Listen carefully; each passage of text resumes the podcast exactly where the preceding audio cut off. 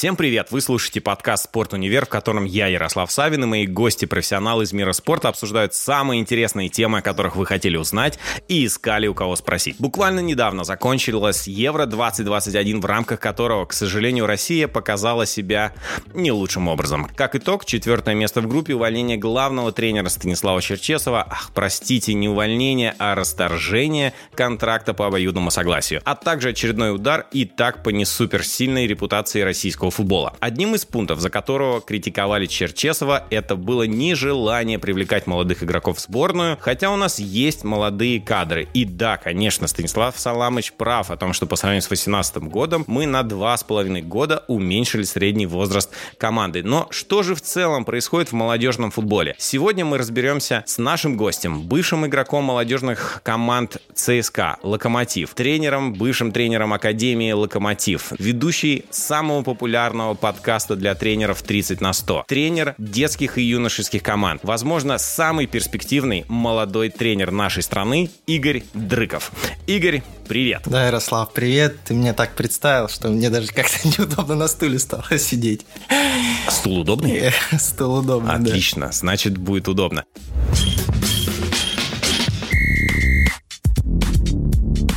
Спасибо тебе большое, что ты нашел свободное время в своем плотном графике. Я знаю, что у тебя сейчас много тренировок, много лекций, много вебинаров, и что ты пришел к нам на подкаст. Ну и, собственно говоря, давай начнем с самого главного вопроса. Это о ситуации в нашем футболе, который до взрослого. Мы понимаем, что для того, чтобы взрослый футбол был успешный, нужно, чтобы был успешен молодежный футбол, а до него был успешен детский. Так как ты прошел, собственно говоря, весь путь, и ты был в нашем детском футболе, в молодежном футболе, и понимаешь, что такое взрослые команды, то скажи, пожалуйста, в каком состоянии российский молодежный футбол прямо сейчас? Знаешь, у нас, э, в принципе, каждый день после каждого там чемпионата мира, после каждого чемпионата Европы выпускают вот эти статьи про то, как у нас все плохо, что нужно менять, и уже настолько много проговорили про вот эти все проблемы, что это не так, то не так. И смысла там сотый раз повторять одно и то же, как бы я не вижу большого. И у нас так устроено, что все все знают, но почему-то никто ничего не делает. И я лично, да, прошел путь там в начале футболиста, который видел всю систему изнутри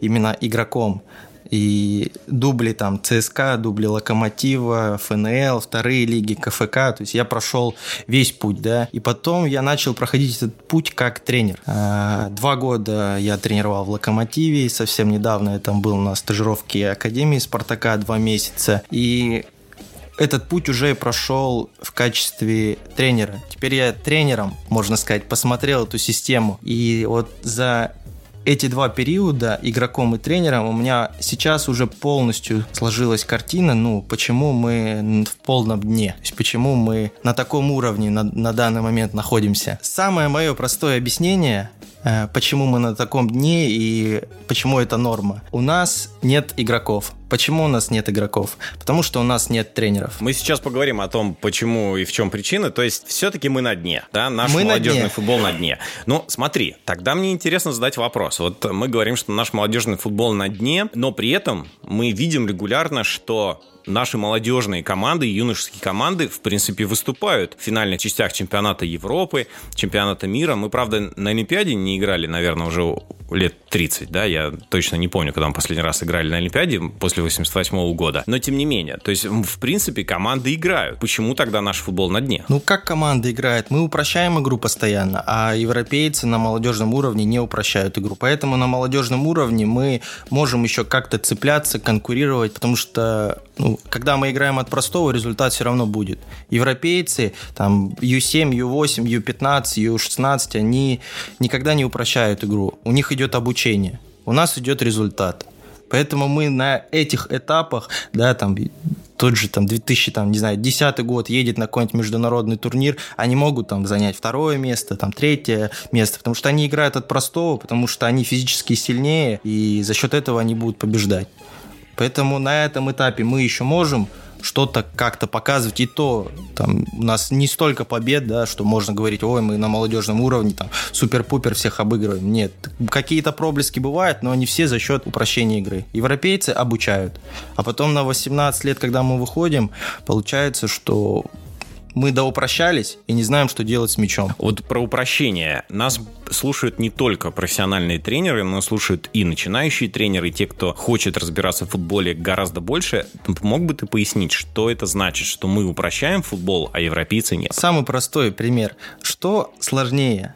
Э, созидать или ломать? Вот что проще всего Конечно, делать? Конечно, ломать. Конечно, ломать. Созидать – это самое тяжелое, да, и если переносить это на футбольный язык, то есть создавать моменты, играть с мячом, играть в атаку. И на уровне обучения, когда дети маленькие, футболисты юные, э, нужно закладывать этот фундамент. Как работать с мячом, как создавать, как созидать. Мы не созидаем, мы играем от простого. То есть э, мы бьем вперед и ждем, когда что-то случится. Самый простой пример, э, который вот недавно меня поразил, это был Кубок России 2006 год, Кубок России 2005 год, проходил в Крымске. И я включаю матчи того же Спартака и смотрел финал 2006 год. Спартак за 30 минут, а возможно даже за всю игру ни разу не разыграл мяч от ворот. То есть они просто ни разу не разыграли. То есть все время выбивали? Все время выбивали. То есть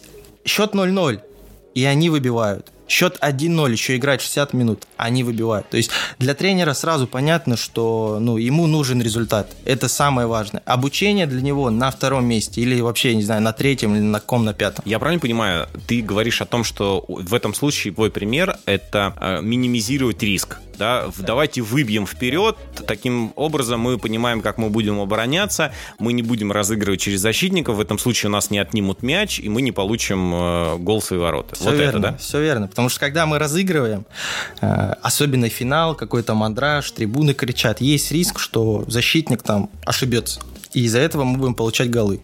Поэтому никто не хочет этого делать. Все будут упрощать, потому что руководство Академии требует э, завтра привести Кубок России. Окей, тогда получается, что э, давай попробуем э, разобраться. Мне интересно получить э, твое мнение на два в таком случае вопроса. Первый – это есть ли у нас талантливая молодежь, которая способна играть на высоком европейском уровне? У нас этой молодежи, наверное, больше, чем в Испании и в Голландии вместе взятых, потому что даже сейчас да, я тренирую маленьких детей, там 2014 год, 2012 год, я видел какие дети в «Спартаке», да, тот же 2010 год, это детям по 10 лет, это очень сильные дети, просто космические дети.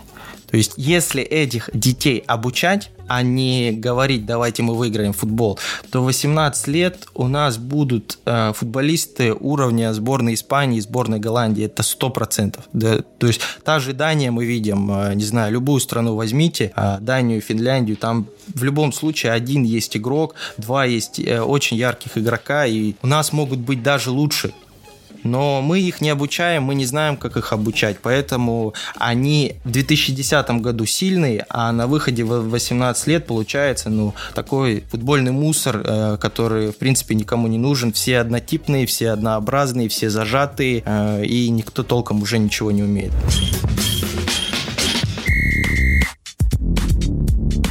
Значит, у нас вопрос в системе вокруг этих талантливых ребят. А, ты говоришь, что они есть, это очень здорово, а, приятно это слышать, но, с другой стороны, становится неприятно, что же так с этой системой вокруг, почему а, ребята не могут выходить на тот хороший уровень, высокий, который есть. И мы разговаривали в одном из подкастов с Ильей Геркусом, экс-президентом футбольного клуба «Локомотив», и он говорил о том, что для спортивного менеджмента, для карьеры спортивного менеджмента и вообще, в принципе, для развития спортивного менеджмента в России у нас свой, в кавычках, уникальный путь. А, мы идем не всегда по профессиональному признаку, набирают, э, приглашают руководителей клубов не тех, кто понимает, что такое футбольный бизнес, не тех, кто обладает сильным управленческим опытом, не тех, кто понимает, что такое выстраивать бизнес-процессы, а выбирают по принципу «мой друг», «мой знакомый», а мы с ним были в другом бизнесе, он отлично продавал там пирожки, а,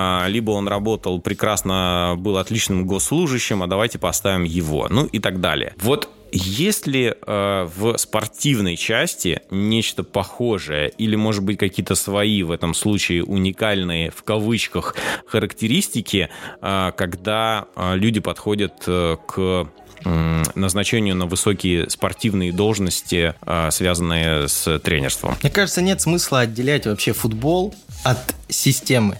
Потому что футбол это такая же система. И мы знаем, что это есть везде. И в футболе это тоже есть. То есть у нас что там, не знаю, школы, что больницы, что футбол, это примерно все одинаково. И пока все не поменяется, и футбол тоже не поменяется. То есть понятно, что это есть. И это будет. И у нас на высших должностях чаще всего сидят люди, которые ну, пришли туда не по призванию. Это самая боль. То есть э, люди, которые глубоко разбираются в своем деле, они редко занимают какую-то высокую должность. Они неудобны системе, им тяжело пробиться туда, им тяжело пробиться наверх. Поэтому это есть, конечно. Да, я, э, я, я здесь, э, безусловно, с тобой согласен. Мы с тобой говорили еще ранее, поскольку сейчас общаемся с очень много еще с европейскими партнерами, и э, особенно в Каталонии, и я тебе рассказывал о том, что каталонцы, представители Федерации футбола Каталонии говорили мне о том, что, ребята, если вы хотите добиться результата, в футболе, то, ну, как минимум сделайте, пожалуйста, так, чтобы зарплата тренеров была выше, чем зарплата продавцов в магазине. И, конечно, да, я понимаю, что будучи молодым тренером, работать за 15-20 тысяч рублей где-то в регионе, это весьма странно уделять все свое время э, футболу, потому что тебе просто не на что будет кушать. Мы понимаем, какие цены сейчас в магазинах, и, э, конечно, это сложно. И в то же время, да, я поддерживаю твой э, спич по поводу того, что должны быть специалисты и эксперты на своих э, должностях, и вопрос э, системы некой, да, он, безусловно, тоже важен, и, ну, конечно, нам надо думать, как, как мы можем помочь этой системе э, измениться. И здесь мне интересно задать тебе вопрос. А, ты работал тренером футбольной академии «Локомотив». Почему ты ушел? Почему я ушел? Ну, я, во-первых, не сам ушел, да, меня вынудили уйти. И вот как раз про высокие должности и людей на этих должностях. В Европе принято, что нужно нанимать людей умнее тебя. У нас в России, наоборот, нужно нанимать людей как можно глупее, чем ты сам, потому что ими очень легко управлять, они неудобны, они постоянно спрашивают, они постоянно хотят э, что-то улучшить, а ну, это никому не нужно. Да? И что произошло в «Локомотиве»? У нас собралась очень такая идейная команда тренеров, очень классный директор, да, Владимир Семенович Кузьмичев, который собирал тренеров по всей стране, э, два-три тренера приехали из Испании, приехал куратор академии, который учился у испанцев и работал в академии Рубина. А, мы начали работать и проработали где-то год. Я лично проработал э, год э, вот с этими да, специалистами. И все было очень на таком высоком уровне, и тренировочный процесс, и организация, и кадры все были в такой общей идее, общей направленности, где каждый хотел этим заниматься. Не так, что один хочет хочет тренировать так, два хотят тренировать так, третьим вообще футбол не нужен, они так здесь ну, по, пришли по блату. Нет, такого не было. Практически все тренеры были в одной идее. И мы думали, что из этого будет ну, что-то классное, что-то интересное, потому что методики были у нас все взяты из Европы, то есть полностью европейское направление, там, из Атлетик Бильбао программа, и э, я прям как будто попал в другой мир, и я кайфовал с этого очень. И тут пришел нежданно-негаданно новый директор, и все тренеры, да, самые такие сильные специалисты, э, которые тренировали 2005 год, 2007 год, 2003 э, год, их всех попросили как бы, ну, корректно написать по собственному желанию, и они все ушли. Вот. И, ну, чуть позже и я попал как бы в эту, ну, под этот каток. И у меня просто не оставалось выбора, потому что в то, что там было, да, какие условия мне создавали, ну, я просто не хотел это я не хотел так работать, потому что мне говорили тренировать так, как я не хочу, делать то, во что я не верю. Потому что я хотел работать по европейскому направлению больше, а меня заставляли тренировать так, как это было ну, 20-30 лет назад. То есть как меня тренировали, типа так и тренируй. Э, мне это было не близко. Потом начались какие-то закулисные истории, что типа служебные записки, что я не выполняю свои обязанности, я плохо тренирую, я там, ну не знаю, кричу на детей и так далее. То есть, в общем, на меня лежало уже штук 30, штук 40 служебных записок, и как бы если бы я не написал заявление, то скорее всего, меня бы просто уволили из-за этих записок. Поэтому я, конечно, написал. И я, в принципе, не жалею об этом, потому что все идейные люди, э, с которым я хотел работать, с кем мне было интересно работать, они уже все ушли. И я заходил в тренерскую, когда их уже не было. И ну, мне было просто не в кайф приходить туда. Скажи, пожалуйста, ты видел план, который якобы случайно слили по развитию футбольного клуба «Локомотив» стратегию от нового генерального директора? Где нужно выиграть 5 лиг э, чемпионов, 3 чемпионата да, России. Да, да, да, да. Там, был, да, там был пункт как раз про а, развитие детского футбола. И я когда читал, я тоже его не понимал, потому что я знал, что произошли сильные изменения в академии, что убрали, собственно говоря, человека, который э, самый успешный был в детской академии э, Локомотив. И когда мы делаем, видим сначала ситуацию, что убирают, э, чистят э, всю структуру академии, а потом заявляют о том, что сейчас мы пойдем по пути Бенфики и Аякса, у меня возникает вопрос, ребята, почему вы сами себе противоречите? Это все уже было с Владимиром Семеновичем Кузьмичевым. Мы уже это делали. То есть мы уже э, над этим работали. У нас был тренер, который тренировал э, в «Зените», который тренировал в Уфе, он работал с голландцами. У нас был тренер, который работал с испанцами. То есть всех лучших собрали, можно сказать, с России, одних из лучших. И мы уже это делали. Если вы хотите Бенфику, хотите Аякс, то вы зачем этих тренеров убираете? Зачем этих специалистов убираете? Сейчас там большинство тренеров, они там конспект не могут составить. Как, какая Бенфика, какой Аякс? Это все красивые слова, как всегда. Понял. В таком случае будем ждать э, успехов всех наших, всех наших клубов. Что я услышал в твоем ответе, э, это про атмосферу, то, что существенно поменялась атмосфера, и вместо креативного подхода современного европейского мы вернулись, собственно говоря, то, э, где мы были 20-30 лет назад. Ты упомянул про разницу в европейском и российском подходе, и ты упомянул э, про крики. И здесь мне даже было интересно это услышать, потому что э, в 2015 году, когда мы привезли и организовали лагерь футбольного клуба Барселона в России, э, в Сочи, и приехали испанские тренеры, приезжало очень много детей э, из клубов премьер-лиги. Почти вся сборная России привезла своих детей. Э, были из Спартака, Динамо, Краснодара, ЦСКА, Локомотива, да очень много, из, да почти из всех клубов, э, из всех академий э, к нам приезжали дети. И самые две большие разницы, которые они увидели, э, и они, и родители, что, во-первых, оказывается, на ребенка можно не кричать, и, и он может добиваться результата. И оказывается, можно даже не кричать матом. И вот для меня это было, конечно, шок, потому что я, несмотря на то, что 15 лет в нашем э, в спорте, в нашем футболе, я видел это все изнутри и видел детский футбол, конечно, изнутри, но даже мне это было странно, что, ну, грубо говоря, 2015 год, это, ну, не каменный век, мы понимаем, что происходит. Но для родителей и детей был шок, что тренер не разговаривает с ними матом, и не орет на них. И вот сейчас, когда ты говоришь о том, что на тебя писали жалобы, что ты кричишь, э, мне прям стало даже очень интересно. Неужели сейчас так изменилась ситуация в академиях, что уже тренеры не кричат на детей? Ну, я не знаю, на самом деле, это мой пример, что, возможно, там просто там лежала такая стопка жалоб, да, как мне говорили, я эти жалобы лично подписывал там, а, что, возможно, там и про крики, и, я не знаю, может, еще про что лежало. То есть... Э... Но в клубах-то сейчас тренеры кричат. Я же вижу видео, я же вижу Конечно, видео кричат. игр. Конечно, кричат. Я, э, у меня был классный опыт. Я, когда уже, можно сказать, заканчивал свою карьеру в, в тренерскую в Локомотиве, я судил матч э, команд 2012 года и Локомотива и ЦСКА, и при мне дети просто плакали на поле. То есть бежали и плакали.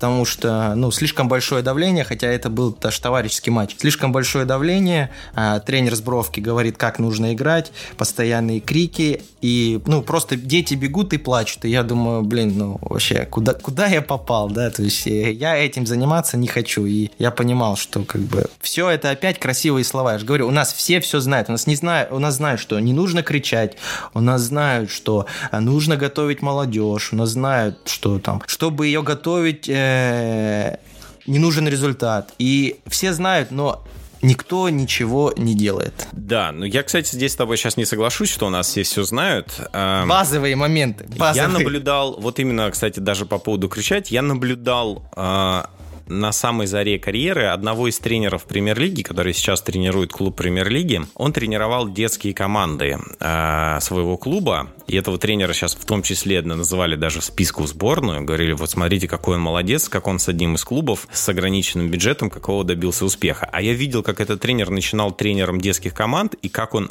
орал матом на детей, на судей, на родителей, на других тренеров, на всех вообще. Это был полный кошмар. И я когда смотрел, понял, человек вот буквально там два года, три года назад играл в Лиге Чемпионов, становился чемпионом России, а сейчас он просто ведет себя, ну, явно не как э, европейский стиль. И э, видя то, как сейчас современные тренеры общаются с игроками, э, посмотрев документальные некоторые видео, которые сейчас стали клубы выкладывать, я, ты знаешь, понимаю, что что, мне кажется, не понимают. Вот э, тренеры вот 45 плюс, ну, там, может быть, около 45, они не понимают. Они до сих пор почему-то живут в мире о том, что вот как их учили, как на них матом орали, как их там пинали, вот так и надо продолжать себя вести. Ты классную тему сейчас подвел, потому что это одна из моих любимых тем. Э, вот как раз про тренеров. Э, когда я в самом начале говорил, ты сказал, мы по, об этом поговорим. Э, у нас нет талантливых футболистов, потому что у нас нет талантливых тренеров. У нас нет талантливых тренеров, потому что у нас не готовы и не умеют их правильно обучать. И вот давай даже тебе вопрос. Вот э, кто чаще всего в России становится тренером? На высоком уровне да. становятся те, кто вчера э, закончил футбольную карьеру. Вот, вот э, весь ответ, да, и у нас в нашем подкасте, да, Алексей Румянцев очень классную фразу сказал, когда я у него спросил, Алексей, а почему с такими знаниями ты сейчас не в российской премьер-лиге? Он говорит, говорит, Игорь, у меня нет э, 100 матчей за торпеды, да, и мне тяжело. И вот этот путь самый главный э, тренера, когда ты поиграл в футбол, ты поиграл во второй лиге, ты поиграл в ФНЛ, и после этого тебе сразу дают лицензию А, потом ты получаешь лицензию ПРО, съездив там в Турцию, да, в отпуск, можно сказать, проучившись, э, не знаю, может быть полгода, может быть меньше, и ты сразу можешь стать тренером. Все, вот этот путь, он самый простой, самый легкий. И эти тренеры не учились ни на лицензию D, ни на лицензию C, ни на лицензию B, ни на лицензию А. То есть они без базы психологии, без базы педагогики, да, и у нас э, преподаватель один раз и говорил, что в Голландии тоже Овермарс, прежде чем тренировать, он таскает фишки Ю-12 там Аяксу, да, а у нас сразу ты приходишь и можешь тренировать э, торпеда, э, там Сокол и так далее. Вот самый яркий Томь. пример Томь, да. Нижний Новгород. И, Уфу. Да, и ты отсылка там к Киржакову к Игнашевичу, я не говорю, что они плохие тренеры, э, но я не понимаю, вот, э, то футболист пришел, закончил карьеру, тут же провалился в клубе, ему дают должность повышения. И пока у нас тренерами будут становиться только бывшие футболисты, а молодые тренеры, которые хотят, которые могут, понимают, развиваются, проходят базу, они не будут востребованы, ну, ну, мы и дальше будем в жопе. Да, и здесь, э, да, мы хотели бы подчеркнуть, дорогие слушатели, что мы говорим не о самих как таковых тренерах, мы говорим о, об именно подходе, в том, что в отличие от европейского футбола, они сразу становятся тренерами, не проходят весь путь обучения. А в Европе так и невозможно. Тебя никто не поставит тренером главной команды, ну, кроме Ювентуса, как мы сейчас это увидели, и, в принципе, результат всем понятен, да, был сразу очевиден, что не надо так делать. Так, это вот, это нонсенс, так нигде не происходит. В Испании, Италии, Германии, Франции, Англии, Португалии нигде такого невозможно, чтобы сразу человек стал э, тренером э, главной, главной команды. Все проходят путь, начиная с детей. И я вспоминаю свой визит в Академию Реал Мадрид, когда нам показывали э, всю Академию, все, что происходит, где тренируется главная команда, где тренируются дети. Мы когда пришли, э, детскую команду тренировал Гути, на легенда Реала. Э, человек, который прошел, в принципе, ну, все, что можно. Прошел, выиграл все, что можно. И, ну, при этом он, он тренировал детей. И там это только так и работает. Зидан, Гвардиола, никто не сразу не брал главной командой. Все учились, все потратили время на учебу, все получили там молодежку, кто-то детей, но все прошли этот путь. Никто сразу не становится главным тренером. Почему у нас так работает, это большой гигантский вопрос. И, конечно, э, если мы говорим про систему обучения, мне хочется задать вопрос тебе, почему, как ты думаешь, у нас нету обмена опытом с зарубежными специалистами? Я уже не не говорю с теми, кто э, работает за рубежом, а, а с теми, кто к нам приезжал. Я не знаю, почему нет. Э, в той же локом... Академии «Локомотив» э, мы вот разговаривали с тренерами. Последний раз тренеры ездили на стажировку там, в Барселону, это было очень давно, там, не знаю, лет 10-15 назад. И после этого никакого обмена опытом э, вообще не было.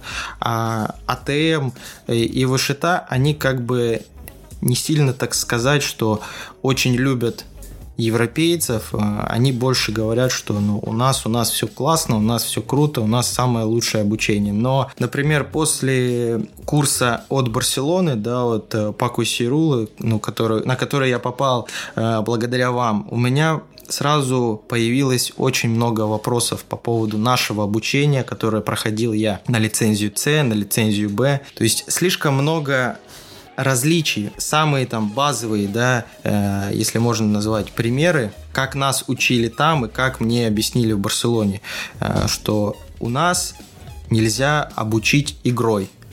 Э, у нас нужно перед выходом на тренировку посчитать, сколько будет длиться упражнение, сколько каждый футболист сделает ударов по мячу, сколько каждый футболист сделает касаний. Все рассчитать, все расписывать, и только так мы можем выходить на тренировку. Открывая там Барселону, мне говорят, что футболист это сложная система, и мы не знаем, в каком настроении сегодня придет, сколько мы будем делать стопов, чтобы объяснить ему какие-то вещи. Мы не знаем, там, как он будет двигаться, да, ударят ли его по ноге, что у него будет завтра, как, в, в чем у него мысли сейчас. То есть мы этого не знаем, поэтому мы не можем это все посчитать. То есть у нас на обучении больше превалирует вот этот линейный метод, линейный подход, как это было ну, в там, не знаю, в каких 60-х, 70-х годах. То, что человек это робот, мы всех тренируем одинаково.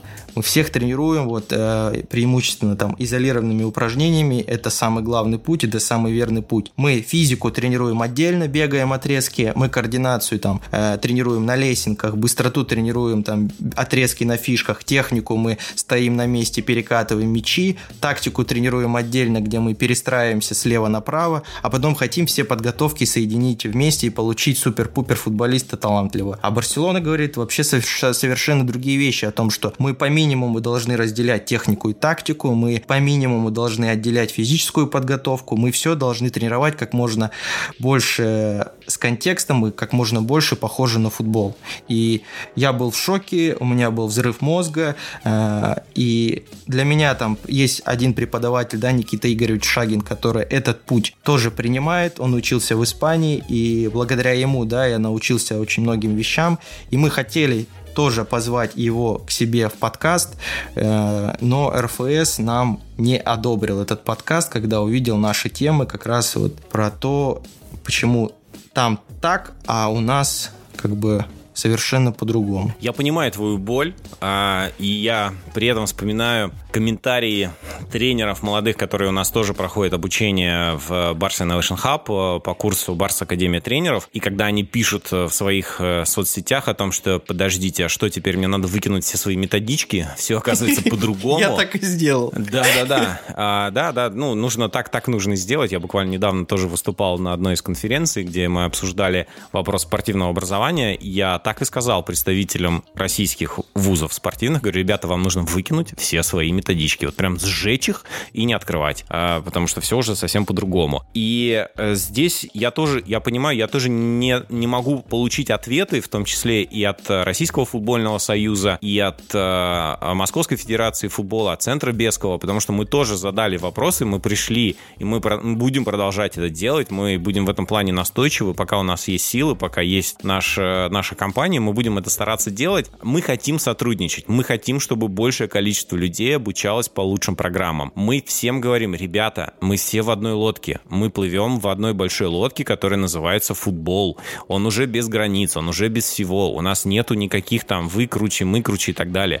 Давайте все вместе подумаем, что нужно сделать. Вы же сами себе заработаете дополнительные очки, там, не знаю, все, что хотите, если футбол просто будет лучше. И я вот до сих пор, ну, тоже с тобой поделюсь, я не могу понять. У нас за последние 12-13 лет прошло большая плеяда отличных тренеров европейских. И я задаю вопрос, российскому футбольному сообществу.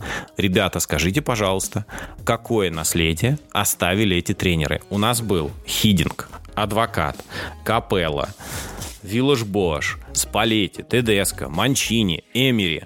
Это люди, которые умеют побеждать. Эти люди, которые учились там. Назовите, пожалуйста, количество тренеров, которые переняли их опыт. Где эти люди? Я кроме Симака, который работал вместе с Виллашем Боушем, вообще не могу никого назвать. Где те люди, которые обменивались опытом у этих людей? И а, а этого нет. Ну ладно, хорошо, там клубный футбол я еще могу а, как-то понять, но сборная, если в сборной приезжает иностранный тренер, ну вытащите вы из него всю информацию, чтобы он обучил, не знаю, 10, 20, 30, 500 тренеров, ну чтобы он не вылезал, просто вытащите из него всю информацию. Этого всего нет, и вопрос остается риторическим. Почему мы не передаем знания от ведущих специалистов, которые к нам приезжают, молодым тренерам? Тут, знаешь как, э, вот если взять каждые там 2-3 года футбол и в Европе и посмотреть, сколько у них тренеров э, молодых выходит за этот промежуток времени. И там всплывают каждый год какие-то новые интересные имена, э, новые интересные специалисты. То в Атлетик Бильбао какой-нибудь тренер вылезет, то в Реал Соседат интересный тренер, то в АПЛ интересный тренер. То есть и в Германии, и в Испании, и в Англии постоянно кто-то э, вылазит. То есть у них развивается вот это тренерское сообщество, и как э, не только молодой талант как игрок, а также и молодой талант как тренер. У них это очень развито, и там происходит это постоянно. А теперь заглянем, да, в наш футбол и посмотрим наши имена. Вот кого ты можешь назвать молодой, перспективный, очень интересный, прогрессивный такой инновационный тренер? Вот есть у тебя какие-то фамилии, которые к тебе приходят на ум сразу? Ты мне вернул вопрос, который я задаю всем экспертам в каждом виде спорта. Я говорю, ребята, пожалуйста, назовите мне топ-5 молодых перспективных тренеров. Задаю вопрос футболистам, задаю вопрос хоккеистам, задаю вопрос баскетболистам. И никто не может назвать. Вообще, даже, ну, какой топ-5, там, топ-2 не могут даже назвать этих людей. Мне в футболе, вот в футболе я делал опрос э, у себя в Инстаграме, мне по футболу ответили, что э, по футболу молодыми, подчеркиваю, молодыми, перспективными тренерами в нашей стране считаются Карпин, Слуцкий, которому 50 лет, а Черевченко, которому 40, сколько, 5-46, да, там могу ошибиться. То есть это у нас молодые перспективные тренеры. И я говорю, ребят, подождите, молодые перспективные тренеры а в формате Европы это тем, кому до 30. Ну ладно, до 35. Да никого нет, выжженное поле. И, а так в любом виде спорта, э, который не возьми. И я, я сейчас пытался найти, я просто забыл фамилию э, в Англии. Э, в этом году был тренер, которому 38 лет. В английской премьер-лиге, я просто забыл имя, э, в английской премьер-лиге 38 лет тренер. Я, ну, это как бы... Не который Борнмут случайно там тренирует? Может быть, может быть, может быть. Энди Хау, по-моему, если я правильно да. помню. Но там постоянно, понимаешь, каждый год новое имя. Опять следующий сезон, опять новое имя. То есть постоянно новые, новые, интересные, молодые тренеры. У нас как это происходит? Гаджиев меняет Божевича, Божевич меняет Рахимова, Рахимов меняет Гаджиева. И все тренеры, которые уже тренируют в российской премьер-лиге там около 30 лет, они ну просто меняют друг друга местами.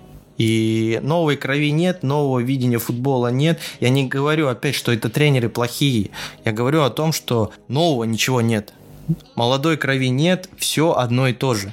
А, ну, почему так происходит? Ну, наверное, нужно задать вопрос РФС и центрам подготовки тренеров. Наверное, вот им и есть, им и адресован этот Проценты вопрос. Э, подготовки тренеров, э, я помню, ты мне как-то сказал о том, что если в Москве еще люди учатся и действительно должны потратить э, несколько месяцев на то, чтобы получить лицензию, то в регионах ты слышишь рассказы от самих тренеров о том, что они потратили три часа и получили корочку. Это так? А, это вообще самая боль. Да, если мы берем московский центр РГУФК, где обучают тренеров, и я лично где обучался, да, у Шагина Никиты Игоревича, я действительно многому научился, много взял у него лично, и это заняло три недели, с понедельника по субботу с 9 до 4 часов с теорией и практикой.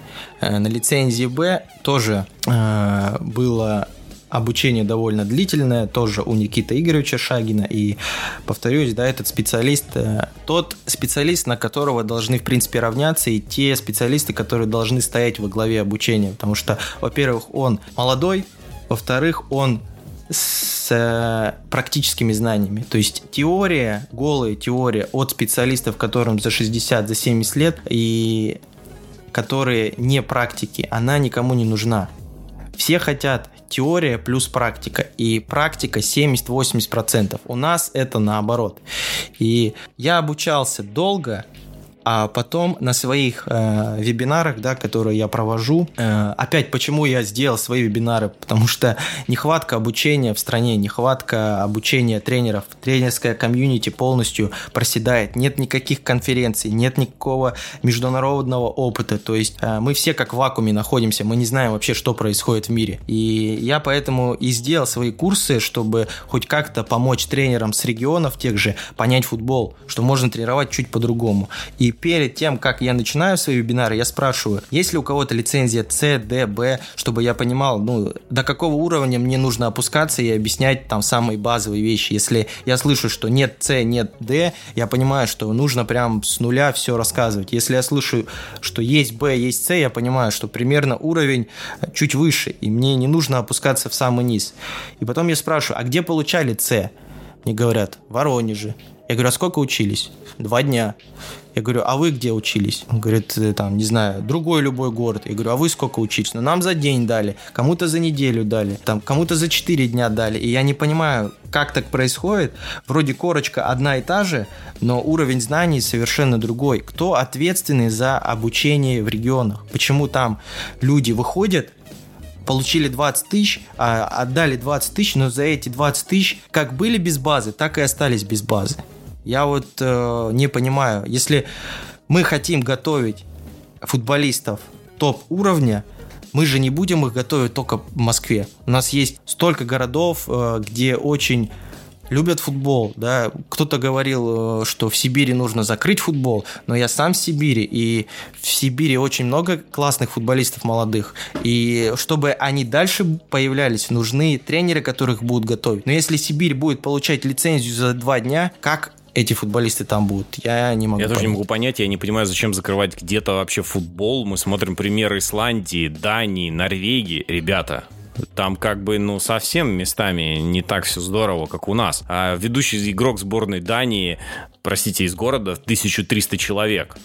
Ну, вы, вы о чем вообще говорите, когда говорите, что где-то надо закрыть футбол? Надо в голове немножко действительно под, подход поменять, и тогда будет, э, ну, наверное, более эффективнее. Ты сейчас рассказал о том, что тебе дал курс э, Барсы. А как ты считаешь, э, насколько действительно реально перенести те методики, поскольку ты говорил в, в одном из своих подкастов, в подкасте 21 века, по-моему, ты говорил о том, что практика Барселоны универсальна, и можно переносить. Вот скажи, пожалуйста, нам еще раз, да, насколько это правда вот реально взять их опыт и перенести в систему подготовку молодых игроков в нашей стране? Барселона не рассказывает, как они тренируют, какие у них именно упражнения, что вот делайте эти упражнения, у вас будет такой же футболист, да, Барселона Барселона не глупые люди и не показывает вам все упражнения свои, чтобы вы просто копировали и вставили. Она объясняет принцип, как устроен человек как его нужно тренировать, как его нужно обучать. Нелинейный подход, нелинейная педагогика. И вы просто берете этот принцип и накладываете на своих детей, подстраивая там упражнения, микроциклы, там хоть что под их уровень. И все. То есть э, это самый простой э, способ. Не нужно думать, что о, это Барселона, у них же самые лучшие дети в мире, нам эти упражнения не подойдут. Там, ФК Тамбов, детская школа. Нет, этого не получится. Да все получится. Нужно просто взять этот курс и запустить в каждую академию, каждому тренеру, э, там, не знаю, в каждую школу, и пусть они читают, пусть они учатся, пусть они смотрят, что есть другой подход, что человек это не робот, которого нужно тренировать, как тренировались 70 лет назад. Мы всех хотим обучать одинаково.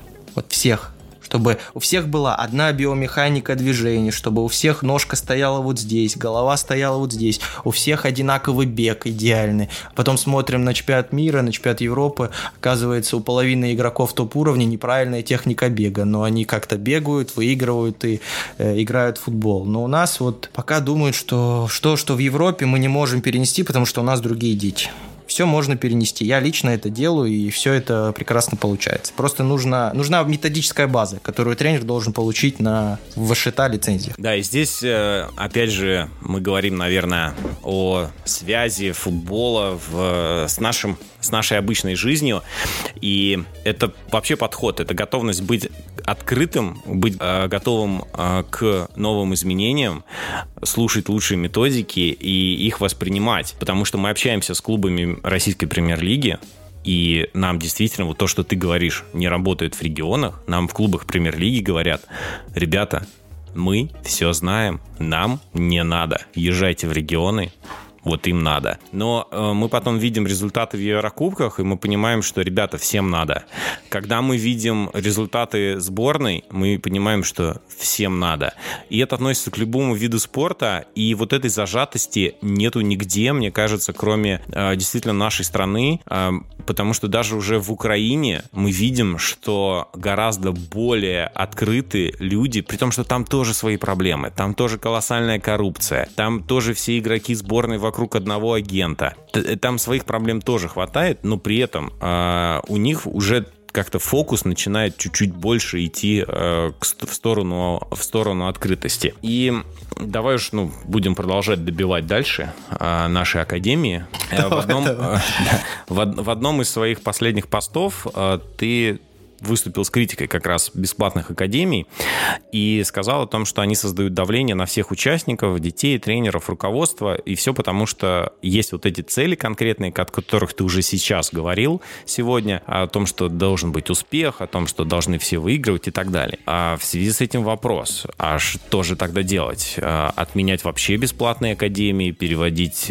полностью все в частный сектор? А, как э, ты думаешь, как действовать? Потому что в Европе Европе очень угу. по-разному. Мне... Есть бесплатное все, а есть где только платное. А, мне кажется, академии должны встать под управление людей, которые очень глубоко понимают футбол. Ну вот самый пример, который я говорил про Кубок России 2006 год, когда вся Россия смотрит, РФС смотрит, э, кураторы академии, старшие тренеры смотрят, а Спартак ни разу не разыграл мяч от ворот, да, все ради победы. Почему никто после этого матча не подойдет к тренеру и не спросит, почему ты делаешь то же самое, да, что мы сейчас видим на экране. Тебе понравился футбол с Бельгией? Тебе понравился там футбол, не знаю, с Финляндией? Конечно, тренер ответит, Спартака, нет, мне не понравился. Но ему также можно сразу спросить, а почему ты сейчас готовишь нам таких же футболистов?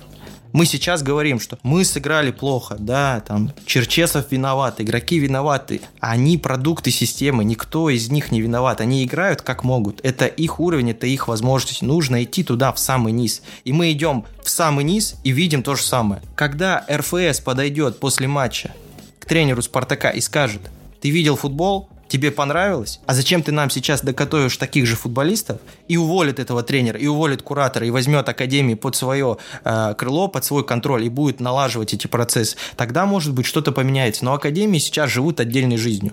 Сейчас этот руководитель пришел, послезавтра этот, да, в Локомотиве каждые два года новые руководители приходят. И это все бесконтрольно, это все бессистемно. РФС сам знает, что в академиях в Москве, Москве происходит хаос. Они сами знают, что кроме ромбиков, э, паровозиков, да, и вот этих эмблем, там практически ничего нет.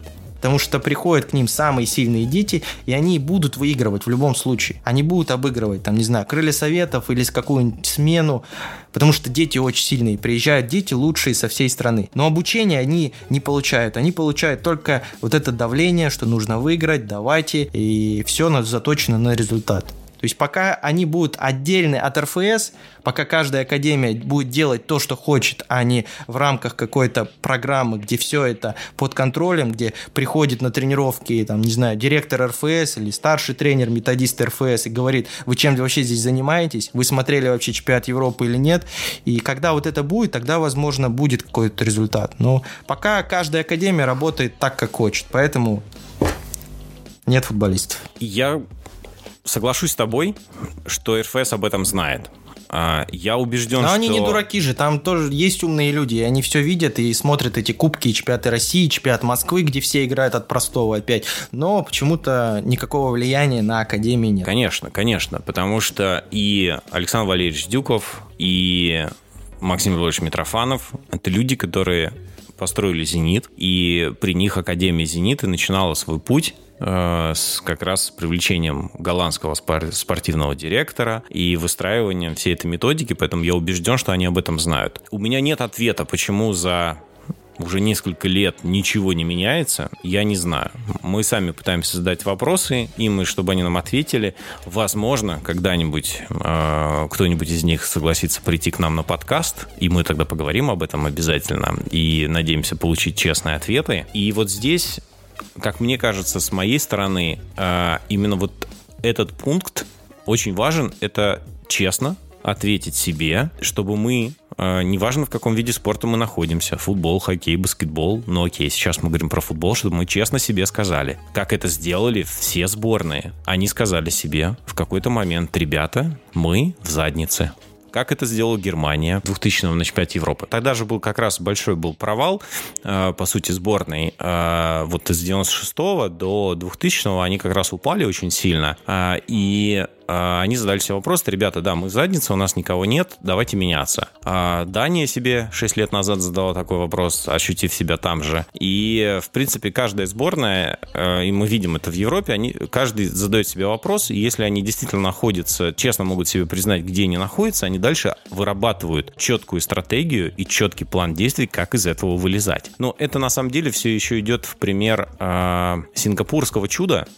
и э, Ли Кван Ю, э, это он, наверное, первым в мире вообще это сделал, э, тогда еще 70 лет назад, 60-70 лет назад, он сказал о том, где находится Сингапур, в каком месте и как из него вылезать. И, и они оттуда вылезли. И вот здесь вот я честно призываю вот всех, кто нас будет слушать, уважаемые слушатели, уважаемые функционеры спорта, футболисты, тренеры, пожалуйста, будущий успех зависит от того, насколько мы трезво и честно отдаем себе отчет, где мы сейчас находимся. Не надо э, вешать на себя корону и говорить, что мы самые великие. А я, может быть, скажу очень громко, но мы не футбольная держава. Мы находимся в третьей десятке. Мы между Словакией, Словенией, Хорватией, Австрией там и так далее. Мы очень далеко. Австрия в порядке. Да.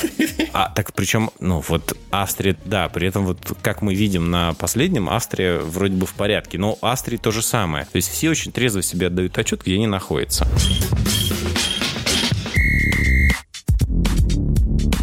А на этом мы заканчиваем нашу первую часть подкаста. Да-да, вы не ослышались. Мы решили сделать два выпуска с Игорем, чтобы полностью обсудить молодежный и взрослый футбол в России. Если вам интересно и вы хотите послушать вторую часть, ставьте нам 5 звезд в Apple Podcast или на любом другом ресурсе, где вы сейчас нас слушаете. Делитесь этим подкастом со своими друзьями, задавайте нам свои вопросы в комментариях. С вами был Ярослав Савин и подкаст «Спорт Универ». Надеемся, вы открыли для себя спорт с другой стороны. Пока!